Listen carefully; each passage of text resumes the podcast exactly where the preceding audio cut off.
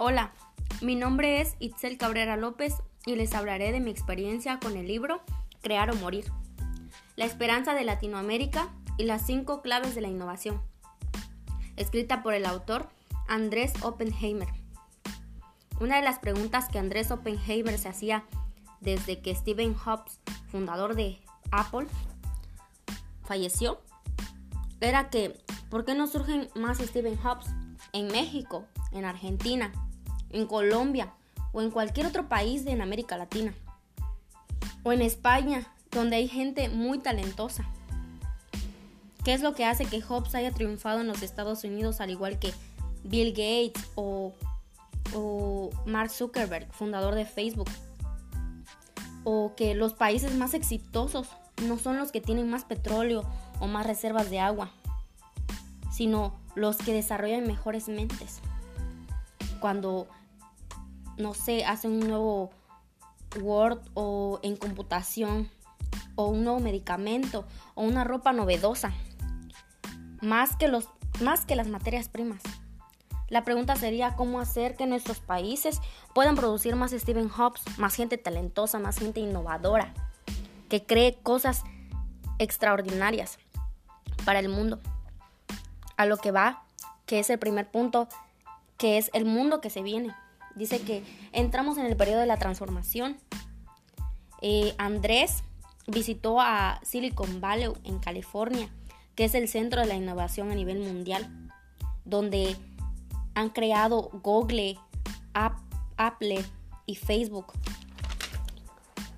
Eh, dice que Andrés tenía muchas preguntas en su cabeza cuando llegó a ese lugar.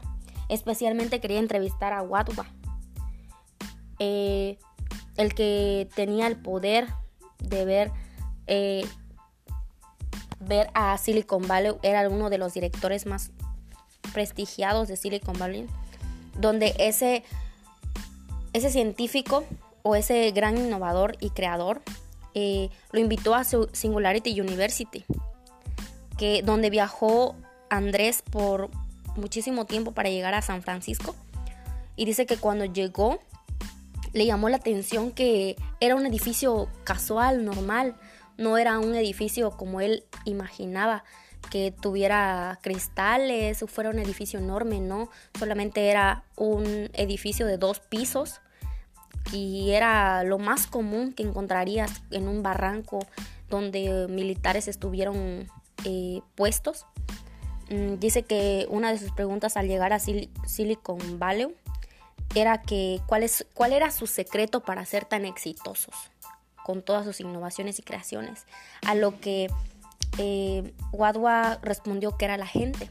La gente era lo que hacía que Silicon Valley existiera. Eh, no era el gobierno ni los incentivos económicos, sino la gente.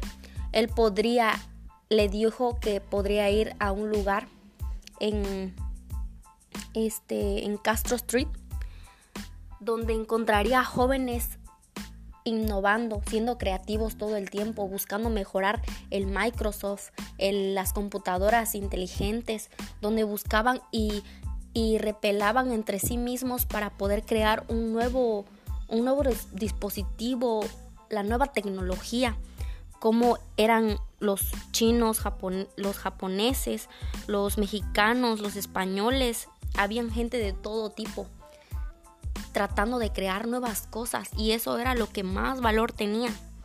No era, no era la economía, no era la,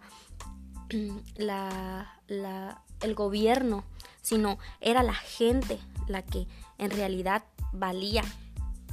Dice que gracias a esto llegaron ideas y tecnologías sobre la impresora 3D, sobre los autos sin conductor, los drones que reparten pizza. Para mí fue extremadamente fuerte al saber que estas impresoras 3D que fabrican zapatos, pueden, que ahora ya no imprimen solamente papel, sino pueden reproducir zapatos, ropa, eh, partes de automóviles, joyas, juguetes, donde tú puedes tomarle una foto a ese aparato que tú quieras crear en tu propia casa y automáticamente esa máquina, la impresora 3D, te lo va a recrear. Donde los drones que reparten pizza podrán viajar a kilómetros para irte a dejar tu pizza, donde trabajarán con empresas pizzeras que repartirán eh, tus pizzas o cualquier otro artículo, un paquete de FedEx o un envío que tú quieras hacer. Ese dron te lo repartirá hasta tu casa, te lo irá a dejar hasta tu casa o los autos sin conductor, donde saliendo del trabajo tú podrás dormir, descansar en tu coche y tu auto te podrá llevar. Dice que igual eh, este, se crearon eh, esos automóviles para reducir la contaminación. Los drones no necesitarán combustible, al contrario, solamente necesitarán recargarse. Eh, como en el Internet de las Cosas, donde se crearán eh, microchips que podrás poner en tu, en tu ropa, donde ese microchips para gente adulta, cuando tenga un desmayo o cualquier cosa suceda, ese chip podrá llamar automáticamente a una ambulancia para que te llame, para que te venga a recoger.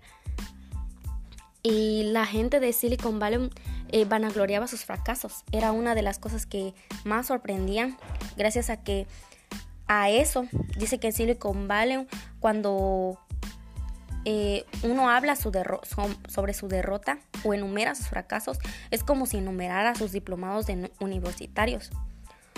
Eh, dice que todo el, mundo, todo el mundo entiende en ese lugar que cada fracaso es un aprendizaje. Eh, otra de las cosas era de que las impresoras 3D iban a cambiar el mundo y que iban a ayudar al mundo a,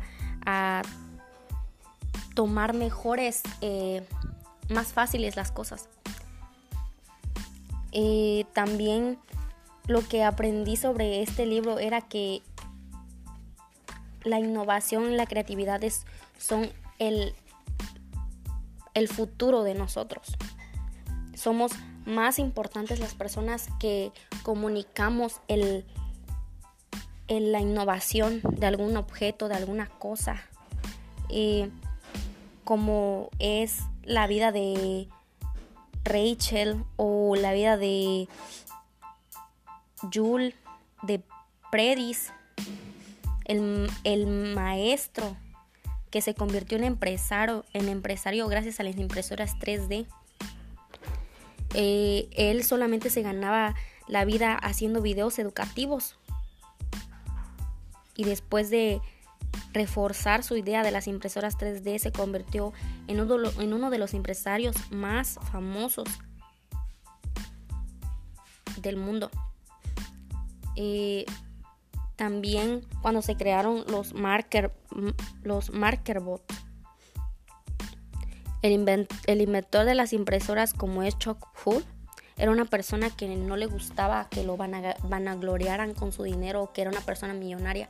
No se consideraba de esa manera.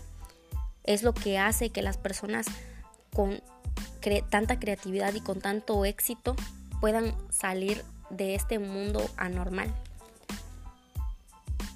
Mi análisis sobre este libro eh, es espectacular, gracias a que no solamente habla del pasado, lo que vivieron en, el pasado, sino nos da a entender que nosotros debemos ser creativos, innovadores, para que nosotros crezcamos en un futuro, en, nuestro, en nuestra vida cotidiana. Eh, tenemos que ser... Y esto sería lo que yo pienso sobre este libro.